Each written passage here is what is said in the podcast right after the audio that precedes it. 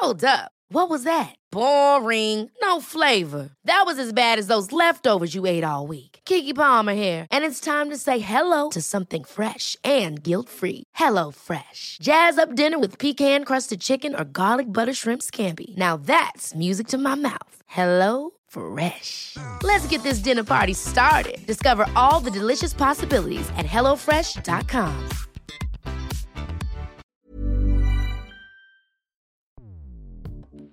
Escuchas. Escuchas. Escuchas un podcast de Dixo. Escuchas Bien Comer con Fernanda Alvarado. Hola, hola, bienvenidos a un podcast más del Bien Comer. Yo soy Fernanda Alvarado y en la emisión de hoy me acompaña mi queridísima Oti Perichart. Ella es investigadora, es licenciada en nutrición. Bueno, ya saben quién es Otilia. Y si no hay, googleenla. Y además tiene un proyecto padrísimo con otras supernutriólogas que se llama Nutrinetas, que la verdad, la neta, tienen contenidos muy padres, muy objetivos y va como muy dirigido a todos estos nutriólogos que de repente no saben ni por dónde, ¿no? ¿Qué buscar? Bienvenida, Oti. Muchas gracias, Fer. Padrísimo estar aquí contigo a platicar un ratito que casi no se nos da, ¿no? A las dos. muy feliz de hablar de nutrición en donde, en donde se pueda. Entonces, pues gracias, gracias por la invitación. Un dato, un dato. La deficiencia de vitamina D en niños mexicanos es mucho más común de lo que se cree y puede estar asociada con el sobrepeso en pequeños entre 1 y 11 años de edad.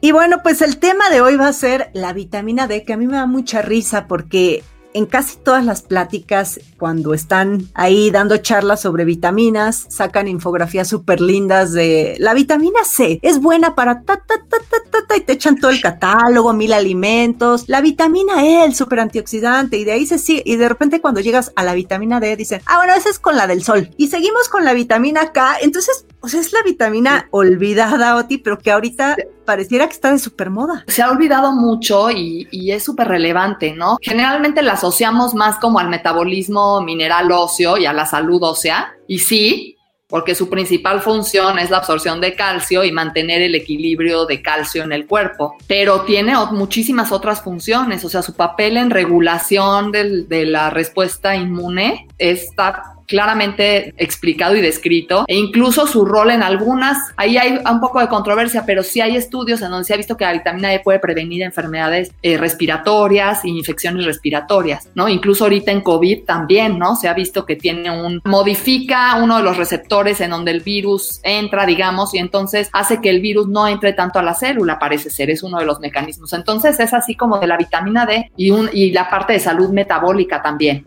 ¿No? Que se ha visto relacionada también con sensibilidad a la insulina, eh, intolerancia a la glucosa. Entonces, pues tiene muchísimo. Hay receptores de vitamina D en todo el cuerpo. Sí, en el páncreas hay uno, ¿no? O sea, como que no. no... En la placenta, hay en la mama, tejido adiposo, obviamente. Entonces también tiene una relación con la obesidad súper importante. Entonces tiene un rol más allá de ser pues una vitamina, es hormona, ¿no? Le dicen la hormona también. Exacto, es lo que te iba a, a preguntar. O sea, esta vitamina D casi siempre la relacionan con cuestiones óseas. Dicen que es como el pegamento del calcio, ¿no? Llamémoslo así, para que nos entiendan. O sea, como que esta vitamina ayuda a que el calcio haga las funciones, pero también, como dices, tiene pues funciones metabólicas y ayuda en todo esto, está relacionada con todo lo que nos acabas de decir. Y es por eso que se dice que tiene funciones hormonales. Pues por sí, porque, porque digamos que la hormona es cuando sale de, un, eh, de una glándula endocrina, que en este, en este sentido pues no es así, la vitamina D la tomamos o la, o la metabolizamos más bien en diferentes órganos, pero está circulando y hay receptores a nivel corporal, o sea, sí va a un lugar a hacer una acción. Entonces, en ese sentido, pues es parecido a una hormona o es pues una hormona,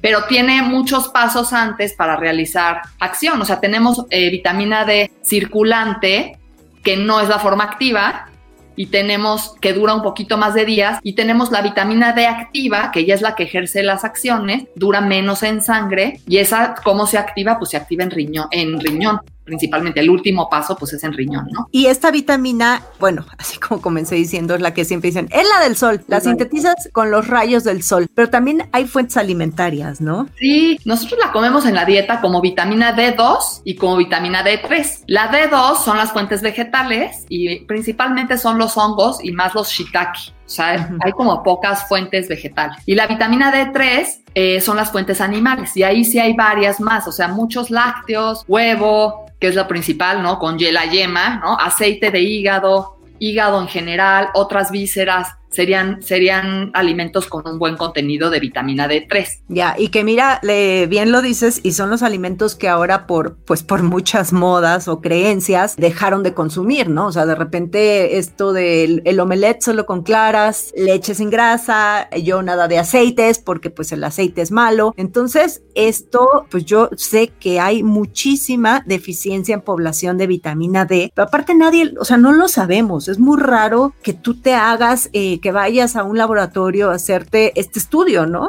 Sí, es raro, poca gente lo vigila y, yo creo que sí va a cambiar, o sea, creo que sí es un, un, marcador que se debe de evaluar, porque hay mucha deficiencia, incluso por ejemplo en México en mujeres se ha visto el 37% con deficiencia y un 57, 50% más o menos más de la mitad o un poquito más de la mitad con insuficiencia, es decir, con valores que no son deficientes, pero no es lo, lo recomendado. ¿Y estos valores cuántos serían? Se habla de nanogramos por mililitro en sangre y es 20 nanogramos por mililitro generalmente se considera deficiencia por abajo y entre 20 y 30 generalmente se considera insuficiencia y lo que casi todos los expertos eh, coinciden es que hay que tener valores mayores a 30 nanogramos por mililitro, de cuál? De la 25 hidroxivitamina D que es la preactiva. O sea, esta todavía se necesita hidroxilar para ser activa. Esa es la que, la que está más constantemente circulando y generalmente se usa como marcador. Entonces, hay que tener más de 30 nanogramos por mililitro. Fíjate que a mí se me hizo rarísimo, ya tiene como un par de años. Yo eh, tengo un tumor en la tiroides y algunos nódulos y de repente, o sea, pues, si bien sí me doy mis gustitos y me gusta comer, pero pues mi dieta generalmente es sana, ¿no? Y curiosamente el, endocrino me mandó, empecé a tener niveles altos de glucosa que yo no entendía, la verdad sí me espanté, dije, bueno, como por qué estoy, este, mi, mi glucosa está alterada. Y entre los estudios que me mandó el endocrinólogo, me mandó el de vitamina D y estaba por los suelos mi vitamina D. ¿En cuánto tenías? ¿Tú te acuerdas o no te acuerdas? No, no me acuerdo cuánto tenía, pero haz de cuenta que tenía como el 20% del rango que debería tener. O sea, era de verdad ya muy, muy bajo. Y eh, justamente me mandó una suplementación y eso no sabes cómo me, me cambió todo, muchísimas cosas. Entonces ahí es cuando digo, ¿qué importancia tiene esta vitamina? No nada más para la cuestión ósea, sino para todo, todo esto, ¿no? Y ahora con COVID, pues también está como muy, muy, eh, muy en boga por todas estas funciones que tiene. Porque sí parece que, les va peor y también pare o que les va mejor o que incluso eh, puedes tener como menos impacto si tienes contacto con el virus. O sea, como que la vitamina D, lo que digo, porque no parece que no se une, cambia uno de los receptores que afecta un sistema de control de la presión arterial principalmente, y entonces esta, esta vitamina D hace que el virus no se esté pegando a esas células a través de esa vía. Y entonces eso, eso tiene, tiene implicaciones importantes, además de su rol que ya tenía en regular respuesta inmunológica, ¿no? Con muchos mecanismos. Eh, pero es importante, o sea, se ha visto también en niños, por ejemplo, el 30% en un estudio nacional en México, 30% con deficiencia, 57% con insuficiencia. Y de los pocos estudios en embarazo, o sea, hay uno que es 60% de, de, deficiencia en las madres en tercer trimestre y en los recién nacidos casi el 98% con deficiencia, mm. porque son dependientes de las concentraciones de la madre. Sí, sí es necesario, o sea, y si, si no voy a, a, hacerme el estudio porque pues no me lo mandaron o no, o, o de repente pues sí puede ser caro, etcétera, pues lo ideal entonces es sí fijarme en fuentes alimentarias y sí tomar el sol, ¿no? La recomendación es 15 minutos de, del sol. Lo que, lo que absorbo a través del sol es un precursor de la vitamina D y ya, inter, ya adentro del cuerpo pasan las hidroxilaciones, etcétera, hasta su forma activa. Pero 15 minutos de sol directo también es, un, es un, una buena recomendación para, para mejorar mi estado de, vitamina D. Ya, y yo, bueno, sabía, a ver, tú, tú me, me dices si esto es cierto o no, que no es nada más salirte eh, a pasear al perro y ya te diste tu baño de vitamina D, sino que debes de exponer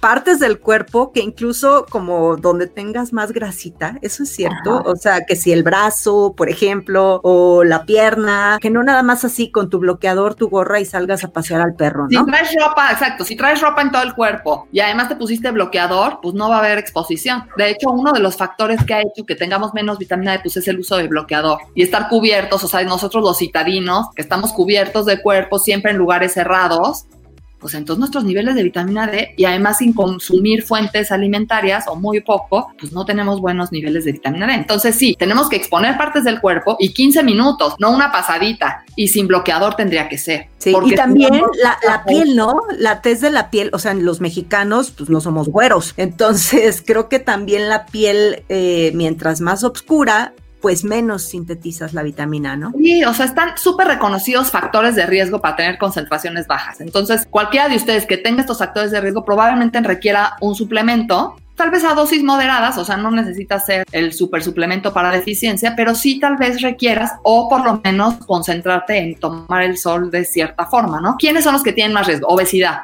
¿Por qué? Porque el tejido adiposo parece que secuestra la vitamina D. De hecho, es como un almacén, o sea, ahí se queda la vitamina D. Y tiene un rol en la diferenciación de la, del adiposito, o sea, la vitamina D ejerce un rol y se ha asociado con obesidad. Piel oscura, entonces, aquellos con piel oscura tienen más riesgo de deficiencia también, ¿no? ¿Por qué? Porque justamente no reciben igual. O sea, esta piel como que protege justamente contra rayos del sol, pero entonces vitamina D no entra igual. ¿Qué otro, qué otro factor de riesgo sería veganismo o vegetarianismo?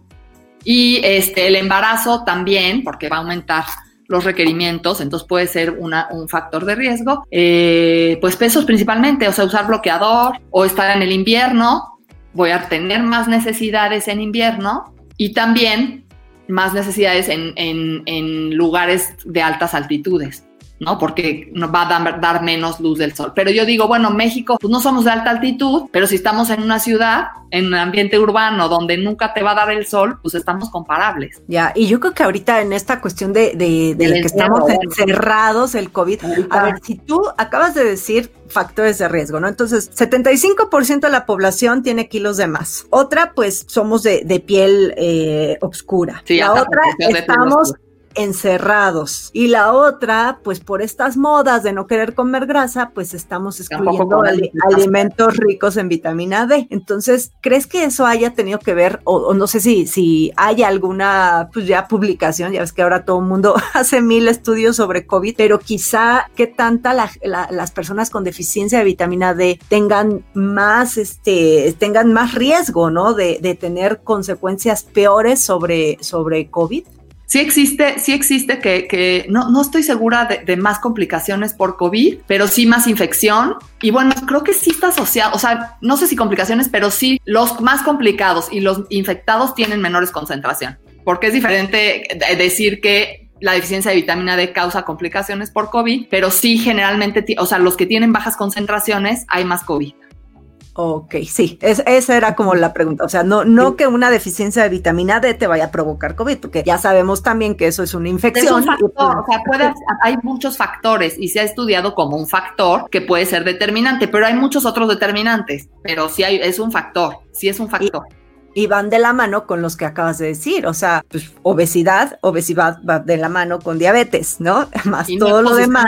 Porque hay encierro. Sí, ok, y entonces ya quizá por eso ha estado tan de moda ahorita o tan en boga esta vitamina y todo el mundo quiere hablar. Y, de hecho, ¿sabes qué? No la encontrabas, o sea, si tú querías ir a un GNC, a un nutrición, en lugar de estos no había, vitaminas, no había vitamina D. A mí todo el mundo me preguntaba, ¿dónde puedo conseguir vitamina D? Y yo, pues no, ni idea, ¿no? Pero pues aquí quizá la recomendación, digo, obviamente pudiera caber una, una suplementación, ¿no, Ti? Eh, pues yo, creo que sí, yo creo que sí, eh, cada vez se habla más de, más generalizado esta necesidad de suplementar vitamina D, pero bueno, pues depende de la población y de qué tantos factores de riesgo tengas, de los que acabamos de decir, ¿no? Y principalmente como tendrías que tomar la decisión de la dosis es con concentración. Tendrías que conocer muy bien tus concentraciones para decidir. De hecho, en una revisión me gustó mucho porque dice, aquellos que tengan menos de 20 nanogramos por mililitro 10 a 20, que es ya deficiente, deberían de estar eh, suplementándose en adultos de 800 a 1000 unidades internacionales por día. ¿Cuánto es la recomendación de ingestión? Ahí empezamos con los problemas porque hay mucha variabilidad en la recomendación de ingestión de vitamina D. En Estados Unidos cambiaron las recomendaciones hace poco y las decidieron como si no hubiera exposición al sol, o sea, como si fuera a ver solo de la dieta cuánto requeriríamos y por eso su recomendación es alta, es de 600 unidades, la de consumo. a través de la dieta deberíamos de lograr dieta o suplementación, pero generalmente dieta 600 unidades. En México y la OMS, la recomendación de ingestión es de 200. Nosotros vamos alineados con la OMS, ¿verdad? Es en, muy la, en la recomendación. Tenemos unas, recomendaciones para la población mexicana, que es que le hicieron un grupo de expertos coordinado por el doctor Burges y otros, y hay un libro, ¿no? Donde vienen las recomendaciones de ingestión de nutrimentos para población. Y sí parece que vitamina D se alineó con las recomendaciones de la OMS, aunque no son idénticas en todos los nutrimentos, pero sí, 200 unidades no parecen ser suficientes. Eso sí me queda muy claro. Entonces, es importante contextualizar, ¿no? Entonces, 600 unidades, entonces dicen, bueno, deficiencia, 800 a 1000, y insuficiencia, o sea, tener concentraciones entre 20 y 30, por lo menos 600 a 800 unidades. Y ya con síndromes de mala absorción o ya necesidad eh, con una deficiencia más grave, pues ya de 10 mil a 50 mil semanales. O sea, se hace una dosis semanal entre 10 mil y 50 mil y se debe monitorear a los tres meses, o sea, hacer estos esquemas de suplementación y deberías de monitorear a los tres meses cómo vas para ver si necesitas más alta dosis o si ya le frenas. Entonces, sí necesitaríamos medir las concentraciones. Eh, a nivel de COVID, por ejemplo, para trabajadores de la salud que están más expuestos y que tienen más factores de riesgo porque están encerrados, ¿no? Eh, más alteración en su ritmo de vida, muchísimo estrés, etcétera. Por ejemplo, ahí salieron unas recomendaciones que debería ser mil a dos mil unidades internacionales de, vitamina D al día. Pero entonces como que depende, ¿no? ¿Cuántos factores de riesgos tienes? más o menos entre 600 y 1000 iría para resolver un problema ya de, insuficiencia o de deficiencia. Oye, y eh, venden una vitamina D2, venden la vitamina D3, o sea, hay eh, tú entras a una tienda de suplementos y ves distintos tipos de vitamina D. O sea, en este caso, ¿cuál tendría? D3, D3. Sí, D3 que sería la forma, una forma más activa y este y la D2 todavía tiene que convertirse y no entonces realmente debería de ser de D3 y estas dosis son de D3 Oye, y otra, otra cuestión. Esta, siempre nos han dicho que, bueno, las vitaminas liposolubles A, D, E, K, e, en exceso provocan toxicidad, ¿no? Porque quizá alguien no necesita suplementarse y se echa sus buenas cápsulas porque cree que tiene deficiencia. Y las consecuencias, pues... O sea, como es una, no dijimos al principio, pero sí la vitamina D, pues es una vitamina liposoluble. Quiere decir que pues es soluble en, grasas y por eso el tejido adiposo pues es un reservorio, ahí se puede quedar. Entonces sí, estar tomando vitamina D constantemente, también hay esas personas, ay, pues yo me tomo vitamina D, mi omega 3 y ya me, quedo así años tomando megadosis de todos los nutrimentos que me pueden ayudar. Pues no, porque mucho es malo, ¿no? Entonces, el tampoco debe de ser eh, la suplementación de por vida ni por mucho tiempo y por eso las recomendaciones es que te monitores a los tres meses. O sea, esa sería realmente la, la recomendación, porque también el, el, extremo podría llegar a una hipervitaminosis, a una hipocalcemia. Entonces, exacto, todo tiene consecuencias, ¿no?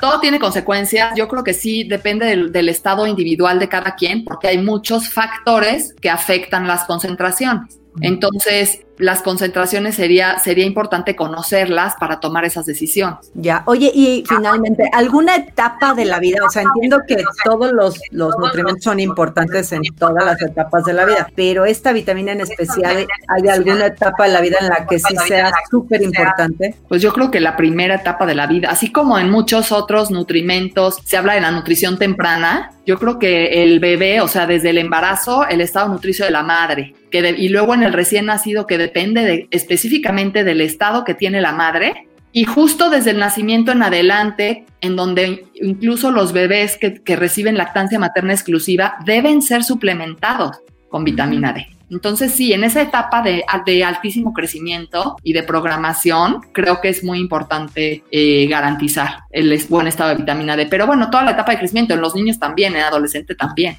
Oye, Oti, y como ya para cerrar, o sea, como recomendaciones generales, ¿qué dirías? Digo, además de que se quiten el miedo a sus modas locas y que coman de todo.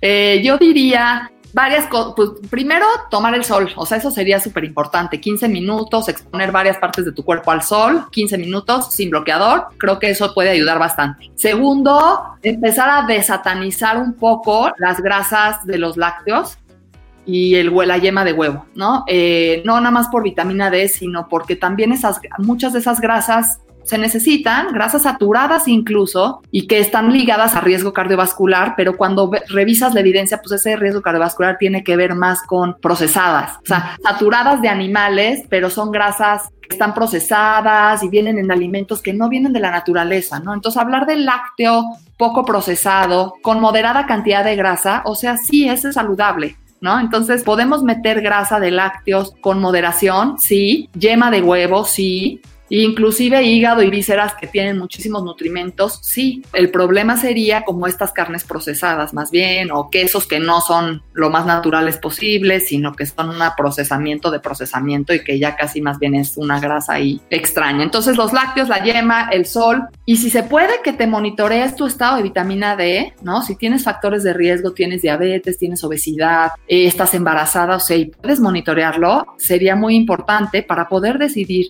qué nivel de suplementación requieres. Un suplemento de 400, 600 unidades a nadie le haría mal por un periodo de tiempo, tres meses y volverte a medir. O de dejar seis, meses mi suplementación porque sé que tengo todos estos factores de riesgo, he estado encerrada, o he estado encerrado, trabajo en, o, estoy en mi casa por, por el COVID, no consumo esos productos animales, no me ha dado el sol, pues un suplemento de mínimo en la recomendación del Instituto de Medicina de 600 unidades por unos meses, creo que también le puede venir bien. No diría para todos, depende de las circunstancias, ¿no? Entonces sí, creo que sí es importante voltear a ver a la vitamina D y por eso se ha puesto de moda, ¿no? ¿Tú qué dirías?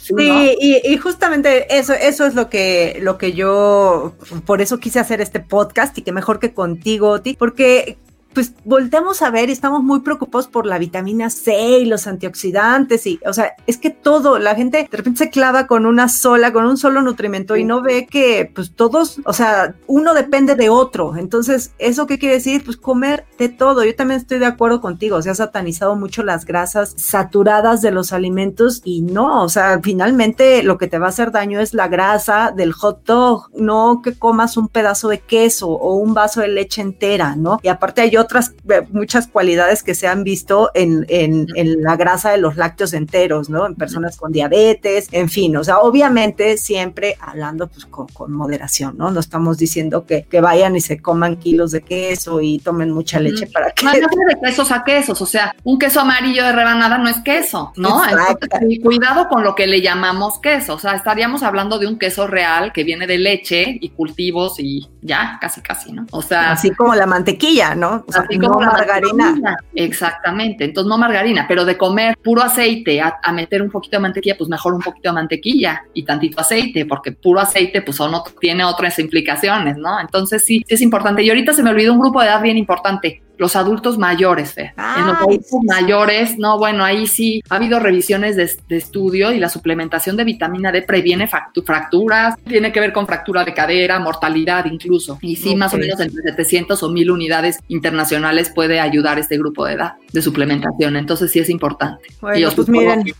no está, no está de más que se vayan y se echen una checadita. La verdad es que sí es costoso. Yo me acuerdo que sí me dolió el codo pagar el estudio, pero me cambió, no sabes cómo la vida, Oti, porque pues mi nivel de glucosa regresó, como que se me alineó otra vez todo y mira que yo no entendía, jamás hubiera volteado a ver a la vitamina D. Exacto, la hemos dejado muy olvidada y yo creo que sí toma un papel importante, entonces si se, si se lo pueden monitorear o se lo pueden checar con el médico con el que estén, preguntarle, platicarlo, etcétera, y ver cómo se puede eso eh, sacar, sería, genial, ¿no? Y si no, pues toma en cuenta esos factores de riesgo y igual si requerimos ahorita un suplemento, no de superdosis, pero pues moderado por un tiempo, creo yo. Además de comer bien y tomar el sol.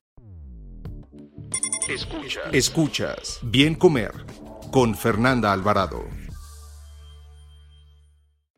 Pues muy interesante todo esto que nos platicas, Oti. Si alguien quiere contactarte, eh, si quiere, se quedó con alguna duda o quiere seguirte en tus redes sociales, ¿por dónde andas? Pues bueno, principalmente en Twitter, como arroba operichart, y ahí estamos diciendo cosas. Muy bien, pues bueno, ya saben que este podcast sale uno nuevo cada semana y yo estoy en Instagram y en YouTube como Bien Comer. Adiós, gracias. Oti. Adiós, muchas gracias.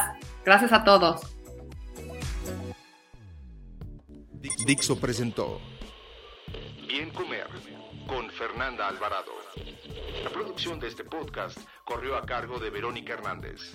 Coordinación de producción, Verónica Hernández. Dirección General, Dani Sadia. Las opiniones expresadas en este programa no pretenden sustituir en ningún caso la asesoría especializada de un profesional. Tanto las conductoras como Dixo quedan exentos de responsabilidad por la manera en que utilizan la información aquí proporcionada. Todas las opiniones son a título personal. Hi, I'm Daniel, founder of Pretty Litter. Cats and cat owners deserve better than any old-fashioned litter. That's why I teamed up with scientists and veterinarians to create Pretty Litter. Its innovative crystal formula has superior odor control and weighs up to 80% less than clay litter. Pretty Litter even monitors health by changing colors to help detect early signs of potential illness. It's the world's smartest kitty litter. Go to prettylitter.com and use code ACAST for 20% off your first order and a free cat toy. Terms and conditions apply. See site for details.